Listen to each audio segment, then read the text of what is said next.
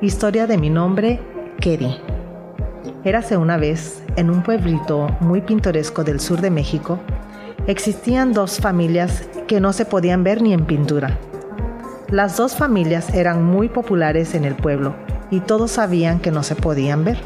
Dicho esto, Kedi nace de la creatividad de un niño que se llamaba Reynold, ya que se le ocurrió apodarle de esa manera a la niña del cual estaba enamorado. Los pequeños tendrían escasos 6 y 8 añitos cuando le dan vida a este precioso nombre, Kedi.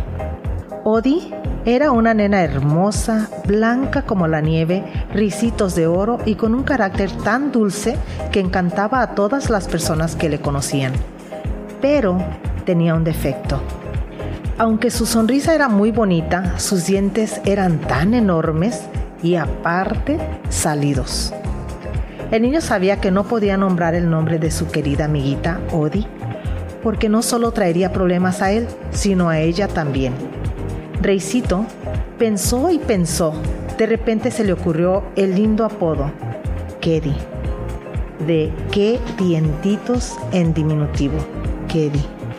El final de la historia es que yo, por ser la primogénita, me llamaron Kedi, de qué dientitos y Mar de San Mauro Abad.